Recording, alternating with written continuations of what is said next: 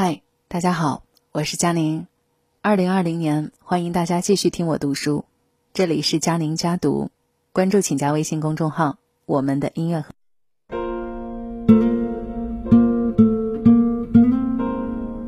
生活当中，我经常听到有人说：“太没意思了，人生无乐趣。”我一开始的时候觉得，嗯，好像有点道理。但是后来啊。我发现这个人生的滋味啊，是自在其中，自得其乐。有趣无趣的人生，其实真的是由你自己而决的。刚好今天看到一篇原创的文章，来自公众号“洞见”。他说：“杨绛说，若你觉得人生无趣，是读书太少。”看完这篇文章，我觉得特别的好，非常的有道理，于是把它分享给我的朋友们。梁启超曾说：“凡人必常常生活于趣味之中，生活才有价值。”在梁先生看来呢，真正的生活需要保持一种趣味主义，需要充满非凡的精神活力。把事情做好，那只是在生存；能在过程当中体会到趣味，才算真正懂得了生活。说话风趣，才能展现风度嘛。莎士比亚曾说：“幽默和风度是智慧的闪现。”我们的思想可以无限散发，但语言不行。通常情况下，话一出口便成了自己的名片，时刻影响着我们的人际交往。口无遮拦就会有失修养，过分保守呢，又显得呆板、呆滞。想要不失礼节的展现自己的风度，便要学会说话的风趣。著名演员陈道明在荧幕上的形象大多高冷严肃，但是他在家中呢却平易近人，谈吐风趣，颇有大家风范。有一次，陈道明参演的电视剧《冬至》在杭州举行观众见面会，等到上台互动的时候呢，在剧中饰演陈女儿同学的小演员跑上台喊道：“陈老师，这次真遗憾，我差点就被选上演您的女儿了。”如果以后有机会，我真想和您演对手戏，那肯定会受益匪浅的。看着小女孩一脸的遗憾和期待，陈道明笑着摸了摸头说：“好啊，只要你不演我的女朋友就行。”小女孩听后笑着跑到了台下，观众席上更是一片掌声。面对小演员的提问，陈道明没有正面回答，用“你也很棒啊”。或者以后会有机会，这种客套话圆场敷衍，而是通过风趣的自嘲，既保住了小姑娘的面子，也活跃了气氛，以无形之中化解僵局，尽显前辈风度。在这个信息开放的时代，语言能力正在迅速的渗透到我们的生活中。讲话风趣，不仅能够展现出一个人的应变能力，还能给人一种亲切的感觉。讲话风趣的人，往往活得率性精彩、通透睿智。这种人时刻以翩翩风度面对大众，为自己赢得尊重，也为他人留有余地。交往识趣，才能够彼此舒适。巴尔扎克说过：“富有深刻眼光的人，可以从一道线条多少弯、一只笑窝多少深、一块隆起的高地里，猜出不可捉摸的色彩。”与人交往最重要的就是学会识趣，不知深浅的人呐，难免处处碰壁；我行我素的人，往往会被孤立。人的本质都是趋利避害的，想要彼此舒服，就要学会识趣。三国时期有一个叫祢衡的人，此人才华出众，气度不凡，却有一个致命的缺点，太过骄傲，做事很不识趣。有一次呢，好友孔融把他引荐给了曹操，他竟当众脱光衣服，来了一出击鼓骂曹，让曹操很是下不来台呀。曹操本想严惩他，但又不想落下不能容人的骂名，于是忍气饶了他一命。后来呢，这个人又被送到了荆州大将黄祖那里去，黄祖看他极有才华，便对他十分的爱重。没过几天，这人又犯了老毛病。有一次，皇祖在船上大宴宾客，他呢却在下面出言讥讽，这是皇祖气得瞪眼警告他，他却毫不知趣的继续炫耀自己的毒舌，并且轻蔑的笑道：“哼，死老头！”皇祖本是一介武夫，性情急躁，而且无所顾忌。他见此人如此不识抬举，一气之下便当场下令斩杀了他。一代才士，就这样为自己的不识趣付出了生命的代价。识趣是一门学问。做不好，人人嫌恶；做得好呢，左右逢源。娱乐圈中就有一个时区的代表人物何炅。有一期《快乐大本营》节目组请来了小鲜肉嘉宾吴磊，在节目中，吴磊说谢娜是少女，谢娜听了以后分外的开心。这个时候，一旁的维嘉说道：“十六岁孩子说的话你也信呐？”此言一出，吴磊一时语塞，不知道该如何接茬。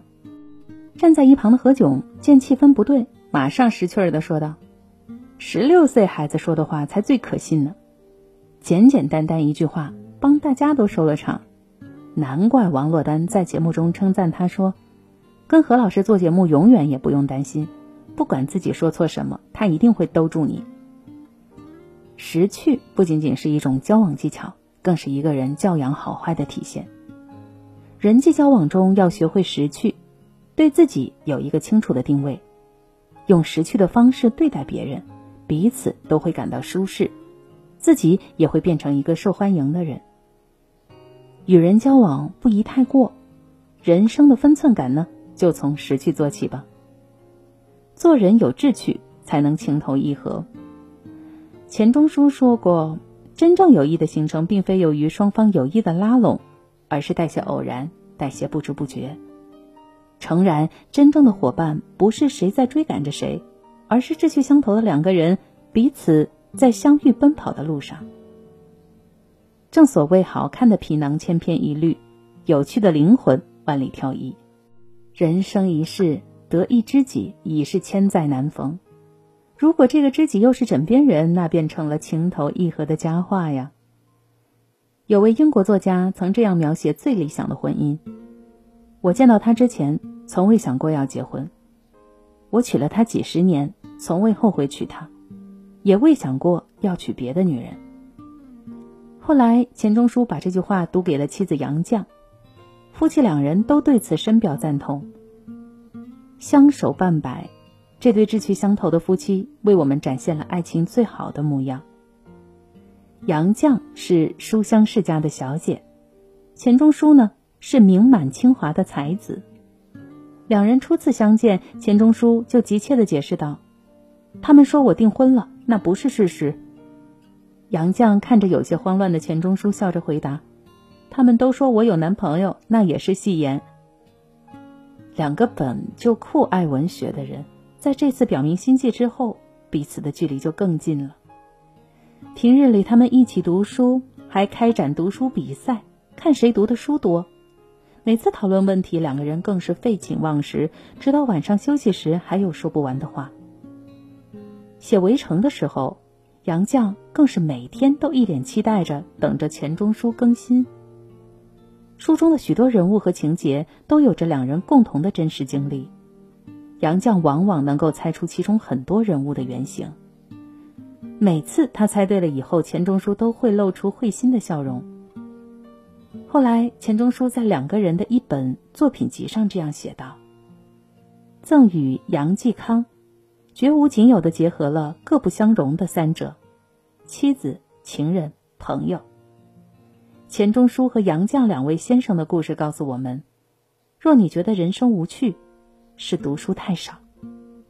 真正的感情并非靠物质来维系的，物质富足只能让人免于饥寒。而志趣相投，却能使人灵魂共鸣。做个有志趣的人吧，去找寻人生的方向，与爱的人携手共进，快乐一生。深情往往始于志趣相投。生活有情趣，才能过得精致。英国诗人巴特勒说过：“人们固然喜欢被看作善良、聪明或者亲切随和。”但更乐于被人认为富有情趣。生活就如同一滩波澜不起的湖水，而情趣呢，仿佛投入水中的石子，为你搅出一片如梦的浪漫。物质富裕仅能满足身体，精神富足才是真正的高级，而有情趣的生活，便会让人感到精神富足啊。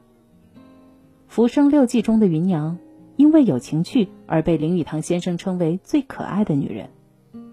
芸娘的父亲早亡，母亲和弟弟的生活都靠她刺绣来维持，但是芸娘从未放弃过对美好生活的向往。她聪慧坚韧。通诗词，善刺绣，将情趣完美的融入了生活的点点滴滴中。芸娘与沈父成婚后，更是度过了一段充满情趣的好日子。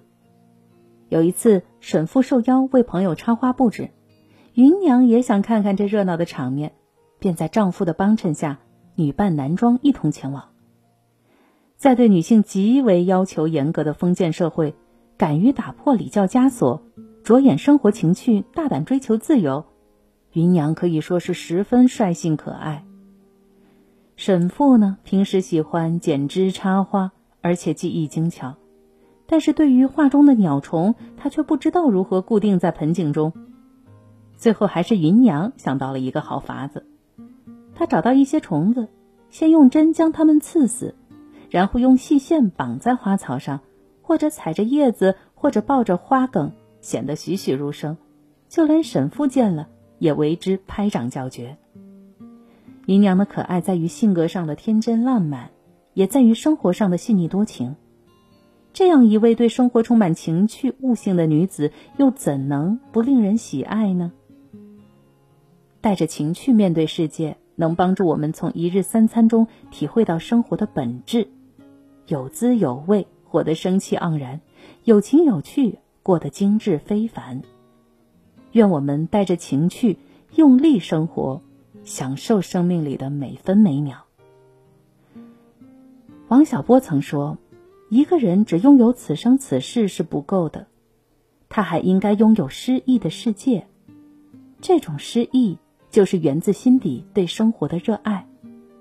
若你觉得苦闷寂寥，并非人生本无趣。”有趣的人能在平淡中领悟趣味，在平凡中感受平凡。这就是今天的文章分享，我是佳宁，晚安。